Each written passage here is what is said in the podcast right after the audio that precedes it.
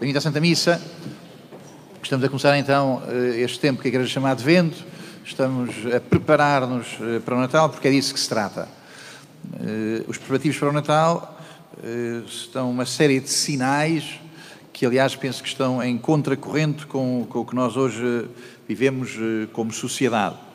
A Igreja quer que a preparação do Natal seja um tempo de sobriedade, um tempo de contenção, de, de uma austeridade interior que nós chamamos penitência. E é por isso que o padre passa a vestir-se do paramento roxo, eh, que é um roxo, é uma cor de pesar, eh, é uma cor para pesar perante a nossa, a nossa insolência, a nossa distração, a maneira como estamos na vida desligados do que é essencial. Então, aparece a cor roxa, tira-se o glória da, da celebração, estes uh, sinais que, que, têm a sua intensidade própria. Aliás, lembro, uh, e, portanto, pode ser aqui como o Dom Quixote a remar, uh, ir contra os moinhos de vento, mas lembrar que há uma série de sinais que, que, os, que, que as comunidades cristãs guardavam como festejos do Natal. Portanto, os festejos do Natal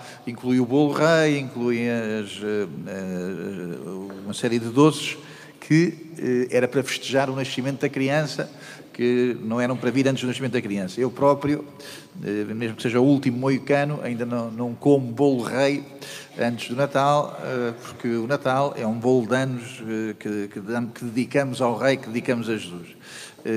É pecado, não é pecado? Não, as coisas na vida não se resumem a ser pecado ou não ser pecado, são sinais. Eh, uma quantidade de farturas que, que, nós temos para dizer de uma fartura que vem depois de Jesus. Então, na tradição cristã, eh, este tempo de Natal é um tempo de contenção, que aliás também tinha um dos seus sinais, no facto das pessoas comerem comida pobre, eh, a começar pelo bacalhau, que era comida pobre, coisa que hoje não é assim. O que está em causa é celebrarmos Jesus e, portanto, termos na nossa vida alguns sinais de que estamos à espera de Jesus, temos na nossa vida sinais que não estamos distraídos de ir, eh, de ir à espera de Jesus. Bom, aqui na paróquia, eh, já depois de alguns meses, com alguns meses de atraso, eh, ou talvez não, mudaram os missais da, da, igreja, da igreja em Portugal, e portanto eu hoje, aliás, comecei logo por me esquecer de, de início da missa, chamar a atenção para que íamos mudar, tem umas pequeninas folhas nos lugares, são pequenas mudanças, essas mudanças são sobretudo para o sacerdote, portanto, é o, o, quem preside é que muda algumas das palavras, os fiéis, uh, o que muda é o ato, o ato uh, a confissão, quando em vez de dizer por minha culpa, minha tão grande culpa, diz três, diz três vezes, minha culpa, minha culpa, minha tão grande culpa. bom, está aí a pequena folha, não, não vai ser difícil fazermos as nossas mudanças. Houve duas mudanças que não aconteceram no missal, é pena, para a minha sensibilidade, não mudou a resposta que só existe em português, que é de, o Senhor esteja convosco, e a Assembleia responde, Ele está no meio de nós, uh, noutras línguas, uh, uh, basta lembrar o latim, não é preciso saber muito latim, uh, Dominus vobiscum, e a, Assembleia responde, e com espírito tuum, quer dizer, o Senhor esteja convosco, e a Assembleia responde com o teu espírito. A nossa resposta é única no francês, inglês, italiano, por aí fora, espanhol, uh, tem outra resposta uh, que é mais rica do que a nossa, mas não é esse o mérito do que aqui vou dizer agora também. Também as palavras da consagração, o Papa Bento tinha feito um documento que ainda não foi assumido pela Igreja cá em Portugal e para em muitos lugares, onde na, consagração, em vez de se dizer que isto é um sangue entregue por todos, diz-se por muitos. Estas duas diferenças que ainda não foram incluídas. Uh, noutra, noutra revisão futura, uh, esperemos que, que o venham a ser. Bom, estamos no Advento, que é este tempo de, de, para nós muito bonito, obviamente, de, no desejo de que aconteça o Natal, é este tempo de anúncio, como as crianças gostam de ver aproximar-se o dia dos anos, como os mais pequenitos e menos, os menos pequenitos gostam de, contam os dias até aproximar-se a sua festa, nós também, a Igreja toda, vibra eh, à espera desta grande festa que é o Natal de Jesus. Eh, no século passado, no século há dois séculos, no século XIX, no começo do século XIX, um importante eh, escritor da, da, Dinamarca contou esta história que, que ele teria visto no jornal, e que depois ficou, esta história ficou e tem sido repetida nos livros da teologia. Há uma aldeia, o circo vai à aldeia, e está lá o circo, está um bocadinho separado da aldeia, não estava mesmo dentro da aldeia, e páginas tantas pegou fogo ao circo, como se costuma dizer. Pegou fogo ao circo, está já em Labaredas, e o dono do circo disse lá ao palhaço, que já estava, já estava fernado, faz favor, vai à aldeia, chamar as pessoas para nos virem ajudar a apagar o fogo. E lá foi o palhaço, eh, lá com as suas roupas e a andar mal, com os sapatos com os sapatos eh, muito grandes, e chegou à aldeia e falou, venha, venham ajudar, que, está, que, está, que, pegou fogo, que pegou fogo ao circo. E as pessoas começam a rir, ah, isto é uma, uma boa ideia, isto é, é, marketing, isto é uma maneira, ele vem cá dizendo estas coisas, que é para a gente irmos lá ajudá-lo, e mais ele fazia gestos, mais uh, as pessoas se riam, e mais eram extremados os seus gestos, e mais as pessoas tinham vontade de rir. Uh, então, uh, Kierkegaard diz que esta é um pouco, é a posição de, dos pastores, dos padres hoje em dia, que é de dizerem que, sim, que, que há perigos, que há grandes perigos, mas como é óbvio, eh, quem tem vacinas, quem tem computadores, eh, quem tem a internet, hoje acha que não precisamos ir assim tão exageradamente. Há perigos, sim, senhora. E, o grande perigo era o perigo que vinha aqui assim retratado de uma maneira absolutamente impressionante, absolutamente contundente da parte de Jesus. Nos dias não é. Não é para nós, está aqui assim, não por causa dos desenhos animados. A Arca de Noé há uma, um barco, a Arca de Noé mete lá a girafa, o o orangotango, há muitas músicas com isso. Uh, uh, para nós, a Arca de Noé não é um episódio dos desenhos animados. A Arca de Noé é a afirmação de que isto pode salvar, só pode perder-se. Perdermos quer dizer nunca encontrarmos Cristo. Perdermos quer dizer nunca nos abrirmos a Cristo. Perdermos quer dizer que uh, entre Cristo e nós não há comunhão entre Cristo e nós e os nossos não há comunhão. Então esta arca de Noé é de alguma maneira a própria história de Jesus e a história da Igreja. O verdadeiro Noé, quer dizer, o homem que constrói uma arca para caberem lá todos os que se vão salvar, para nós é Cristo. O verdadeiro Noé é Cristo e a verdadeira arca é a Igreja Uh, os santos, os primeiros santos, gostam muito de prestar atenção, por exemplo, ao facto que a arca tinha uma porta pelo lado e era por esse lado que todos os animais subiam. Para os santos, esta porta do lado é o coração de Jesus e é pelo coração de Jesus que se entra até à salvação. Então, uh, esta arca de Noé, uh, não é uma brincadeira, esta arca de Noé é o símbolo da, da própria missão de Jesus. Então, o que é que aconteceu nos dias que precederam o dilúvio? Eh, um importante, eh, um importante eh, padre dizia que Deus perdoa sempre, os homens perdoam às vezes e que a natureza nunca perdoa. O que está aqui em causa talvez seja a própria natureza do mal. O dilúvio quer dizer que se a gente faz mal, as coisas vêm sobre nós em cascata. Se a gente faz mal, depois as coisas caem sobre nós em cascata, caem sobre nós de uma maneira esmagadora. Então, nos dias de dilúvio comiam, bebiam, eh, sabiam os restaurantes todos, as estrelas todas Michelin. Por estes dias em Portugal foram atribuídas algumas estrelas Michelin. Sabiam os sítios todos eh, onde é preciso comer. Nós, os cristãos, gostamos muito da festa e gostamos muito da mesa. Gostamos muito de nos encontrar para comungar. Nós, os cristãos, não andamos provavelmente atrás eh, das iguarias, onde andamos atrás de, das estrelas Michelin, nós os cristãos eh, temos fé e celebramos a fé. Portanto, há qualquer coisa para celebrar que nos junta à mesa. Juntamos à mesa porque temos para celebrar eh, o nosso encontro com Jesus, juntamos à mesa porque somos família, juntamos à mesa porque queremos ser família. Não nos juntamos à mesa, antes de mais, para, para comer, para, para comer aquela raridade. Portanto, o nosso propósito é celebrar que é muito mais do que apenas uh, o juntar-se para comer.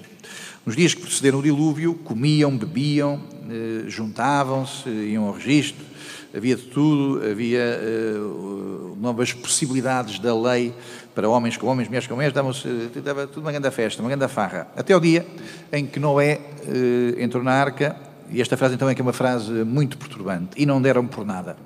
E não deram por nada. E não deram por nada. Este não dar por nada é uma das grandes tarefas eh, que se dedica à cultura nos dias de hoje. As vacinas põem para dentro do corpo, põem para dentro do corpo aquilo que vai ativar a reação do corpo para que o corpo eh, reaja eh, e para que o corpo consiga vencer a doença que o afetava, mas depois também há maneiras de tirar sangue, há maneiras também de, com, a, com a seringa, tirar de dentro de nós, tirar de dentro de nós uh, uh, o sangue. Ora bem, também se consegue tirar de dentro de nós a inquietação religiosa. Também se consegue tirar dentro de nós uh, a inquietação religiosa e chama-se isso comodismo, chama-se isso conformismo, chama-se isso consumismo. O consumismo é esta ideia de que podemos tornar tudo cascas, tudo se pode tornar cascas. Os compromissos podem se tornar cascas, a família pode se tornar cascas, a busca da verdade, a busca da, da, da, da seriedade, uh, a busca do maior, a busca do mais profundo, tudo isso pode ser cascas, a única coisa que interessa é mastigar o amendoim, a única coisa que interessa é ter sabor na boca, é ter o bom sabor na boca. Então não deram por nada arrancou-se-lhes o sentido religioso. Arrancar o sentido religioso é, esta eh, coisa tremenda que é chegar à praia da Costa da Caparica e ficar ali a olhar para o, para o mar todos contentes. Chegar à costa e olhar para o mar todo contente. Estão as ondas bonitas, está a gente a fazer surf, eh, se calhar está a gente a pescar, ver o que é que os pescadores trazem. Eh, tirar o sentido religioso é chegar à praia da Costa da Caparica e estar muito divertido, uh, ali assim, se calhar naquela praia, naquela, naquele tempo, e ver lá outras pessoas, e se for no verão, estão multidões, e não ter qualquer interesse com o lado de lá, e não ter qualquer interesse com, com, com o lado lá, com, com o outro lado, e não ter nenhuma inquietação com o outro lado. Então, diria que este, este estar do lado de cá, sem interesse do lado de lá, eh, é, é a grande distração, a grande alienação, a grande negligência. Eh, os antigos, os antigos cristãos diziam que, que o comodismo, eh, que o comodismo, que o conformismo geram a negligência e que a única coisa que a negligência quer é o esquecimento. Está-se na praia, está-se a brincar na praia, mas ir à missa porquê? Mas pensar na vida porquê, mas ir à procura da verdade porquê, mas ter inquietação porquê, eh, estar apenas na, na, no jogo, no lúdico, e portanto estar na coisa vem a negligência. A negligência quer dizer que deixamos de ter pergunta, que deixamos de, de questionar o que é que está do outro lado. E portanto todo, todo o esquecimento, toda a censura. Quando morre alguém, muitas vezes as pessoas eh, estão perante a morte eh, como quem está eh, à beira da praia e não pensa do lado de lá. Morreu alguém, e a única coisa que a gente faz é dizer acabou, não há mais nada do lado de lá, e a única coisa que a gente faz é estar do lado de cá, chorar porque morreu a pessoa, mas estar completamente desinteressado de um outro lado, não, há mais nada, não há, não há nenhum outro, não há nenhum outro lado. Bom, Há uma palavra uh, muito interessante que hoje se usa muito, que é a palavra giro. As pessoas muitas vezes procuram ter a vida gira. Há um restaurante giro, uma praia gira, uma roupa gira, uma música gira, uma pessoa que é muito gira. E a palavra giro tornou-se uma palavra uh, extremamente importante na experiência das pessoas. Hoje fala-se muito de giro, uma vida gira, uma vida gira. Se a gente pensasse um bocadinho no que é que as palavras querem dizer, giro quer dizer girar. Uma vida gira é uma vida em que a gente anda de volta de nós próprios. Dar um giro, eh, dar a volta sobre si próprio, a Terra gira à volta de si mesma. E uma vida gira eh, é uma vida eh, fechada em torno de si mesmo. Fechada em torno de si mesmo. A covardia, a covardia é, antes de mais, uma covardia espiritual. Nós, hoje, as pessoas gostam da natureza como uma coisa gira, muita gira, defendem a natureza como coisa gira, giram em volta da natureza, eh, esta paixão gostam dos restaurantes, as pessoas eh, gostam muito de, de, máquinas, de máquinas novas, máquinas giras, e de facto tudo, tudo isso eh, nos permite apenas girar. A alternativa à vida gira, não penso seja a angústia. Aliás, para não termos angústia, é que a gente gira muito. Giramos, giramos, e giramos nos centros comerciais, e giramos nas compras, e giramos na internet, giramos, giramos, giramos.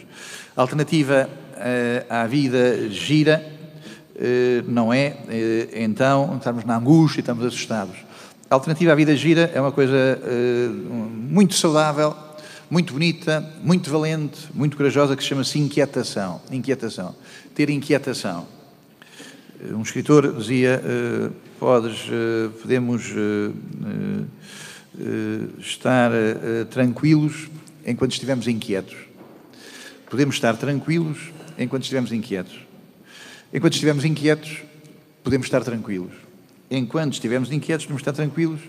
Podemos estar quietos enquanto estivermos podemos estar quietos enquanto estivermos com esta inquietação que, que é o movimento. Podemos estar tranquilos enquanto estivermos inquietos. A inquietação é sempre a solicitação que o mar nos faz, a solicitação que o horizonte nos faz. A inquietação é sempre este acreditar que se ele está perante mim, eu poderei navegá-lo. Se ele está perante mim, eu porei uh, avançar. Se ele está perante mim, então pertence-me a mim encontrar uh, os meios de ir mais longe. Bom, nos dias uh, que eles estavam todos distraídos, estavam todos a brincar e não deram por nada. quando giramos, que giramos, que giramos, penso que a grande inquietação humana é abafada e, portanto, enquanto giramos, giramos, giramos, o que a gente procura é satisfação.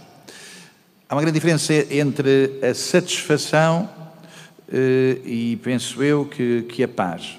A satisfação tem que ver com, com as coisas, com ter as coisas que me satisfazem. Eh, a pessoa está satisfeita quando tem. Quando tem. A famosa música de que eu não consigo ter satisfação eh, é uma, uma, uma, não ter satisfação, não consigo ter satisfação, é um sinal de que, já que não sei a questão, os cristãos não, não querem os cristãos não querem satisfação. Os cristãos querem verdade, querem verdade. Eh, nós eh, não estamos satisfeitos senão na verdade, senão na verdade. Ora bem, eh, o que hoje aqui nos é dito é para nós estarmos inquietos, para não estarmos inquietos, para não girarmos, girarmos, girarmos, para não estarmos satisfeitos, sentados com o que temos. O que hoje os textos nos convidam é para, para estarmos inquietos, para estarmos nesta inquietação de quem sabe que não tem, de quem sabe que não tem, de quem sabe que ainda não chegou, de quem sabe que não conseguiu e que nada disso lhe será dado enquanto não vier o Salvador. O Salvador, aquilo que é mais do que eu, o Salvador, aquele que pode trazer à minha vida, à minha vida, o que eu não consigo colocar na minha vida nem na vida dos outros. Bom, eh, termino com eh, esta afirmação da carta aos Romanos que ouvimos. Irmãos, vós sabeis que chegou o tempo, que estamos no tempo, que estamos no tempo. Eh, Deus tem muita misericórdia de nós, chama-se isso tempo. Esta palavra tempo, lembro que na Bíblia a palavra tempo pode dizer duas coisas. Tempo pode dizer os minutos e as horas que passam, é o que nós chamamos cronologia, é o que está apontado no relógio. Ou a palavra tempo pode querer dizer oportunidade, oportunidade. Esta é, é a oportunidade de deixarmos de andar a girar, esta é a oportunidade de, de querermos mais verdade da nossa vida, mais verdade da nossa vida. Uh, ponho aqui um termómetro, digo-te um termómetro. Quando levamos pouco a sério a palavra de Deus, quando a palavra de Deus não nos provoca muito, é porque andamos a girar, a girar, é porque estamos satisfeitos, eh, é porque não queremos ser incomodados, é porque somos negligentes, é porque queremos esquecer. Quando a palavra de Deus eh, racha, quando a palavra de Deus nos rasga, quando a palavra de Deus nos traz ao mesmo tempo inquietação e paz, então quer dizer que nós eh, aceitamos o tempo. Este tempo, este tempo oportuno, este tempo oportunista que Deus coloca na nossa vida para levarmos mais a sério a palavra de Deus. Não nos basta satisfação, nós queremos plenitude, é isso que Deus nos promete na promessa que é mesmo o, nosso encontro com Jesus.